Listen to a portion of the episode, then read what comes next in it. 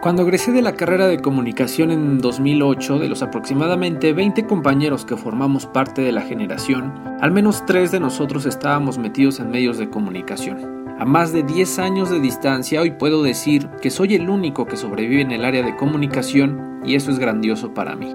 No lo digo por presunción ni mucho menos, pero creo que hay tres aspectos principales para sobrevivir en este mundo. La perseverancia, profesionalismo y honradez son la clave para ir subiendo escalones en cualquier sector profesional, sobre todo cuando se trata de uno en el que la competencia hoy en día es de alto nivel y de múltiples medios. Cuando egresé de la carrera de comunicación lo que menos quería era forjarme en el área de noticias, pero ahí es donde caí, como solemos decir por azares del destino.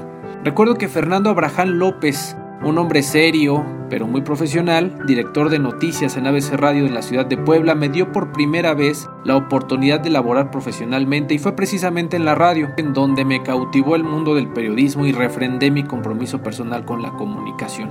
Fue precisamente Fernando quien me enseñó a reportear, quien me dio mis primeros tips para conseguir información de interés, ir desarrollando colmillo, pues. Y como siempre me lo dijo, no formar parte de la lista de los reporteros del montón cuánta razón tenía. Eso sí, aprendí también que en la comunicación, la formalidad, la discreción y la seriedad en el trabajo te abren muchas puertas y también te consagran muchas amistades sólidas y entrañables. Soy Gerardo Horta, soy originario de Tlaxcala y actualmente me desempeño como jefe de comunicación social en el Instituto de Transparencia de aquí de mi estado, institución que me ha enseñado tantas cosas en poquito más de dos años. A lo largo de más de una década en la comunicación he aprendido muchas cosas sobre mi profesión. He buscado la manera de destacar y significarme como un profesional comprometido con cada encargo que me han ofrecido. Todavía me acuerdo de mi primera vez en radio. Fernando Abraham me mandó a cubrir cómo iba la venta de boletos en las taquillas del Estadio Cuauhtémoc en el lejano 2008. El Puebla de la Franja iba a enfrentar al América. En ese entonces el equipo camotero regresaba a la primera división después de estar varios años en la segunda división o la liga de ascenso. Eso era todo un acontecimiento por enfrentar a las Águilas. Con mi voz nerviosa y con inseguridad pasé el reporte en vivo y creo que no quedó del todo mal. Recuerdo que hasta mi mamá, que en paz descanse, me grabó emocionada. Y bueno, por mis gustos y aficiones pude conocer a gente que admiro, la pude entrevistar y establecer relación permanente. Uno de ellos fue Heriberto Murrieta, quizás lo hayan escuchado alguna ocasión.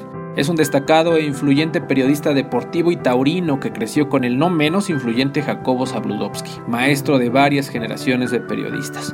De niño lo vi en una plaza de toros y jamás se me olvidó, iba yo de la mano de mi mamá.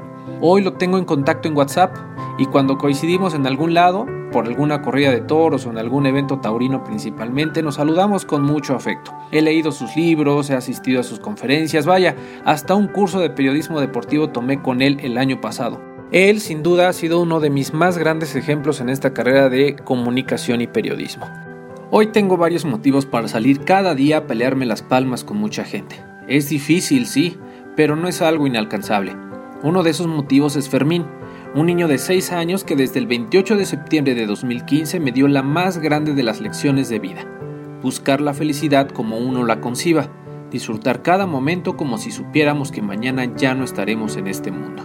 Fermín es mi hijo, y en esto de la comunicación me ha ayudado bastante. Me ha enseñado a jugar, a imaginar, a sonreír, me ha recordado lo magnífica que es la simplicidad y la espontaneidad que cualquier niño de su edad tiene. He descubierto más creatividad gracias a él y he reforzado valores humanos que parecían haberse olvidado. A lo que quiero llegar con todo esto es que cuando algo te apasiona, los caminos se van abriendo solitos para que puedas figurar sin ponerle el pie absolutamente a nadie, sin querer pasar antes del otro o sin quererte atravesar o hablar mal de otra persona para que tú figures. No, para nada. Quizás sea un lugar común, pero es bueno ver lo que haces más que un trabajo como un hobby. Hoy sigo esta aventura en la comunicación, no sé a dónde me lleve el destino, pero mientras disfruto lo que hago y aprendo enormemente. Y recuerda, como dijo Stephen King, el momento que da más miedo es justo antes de empezar.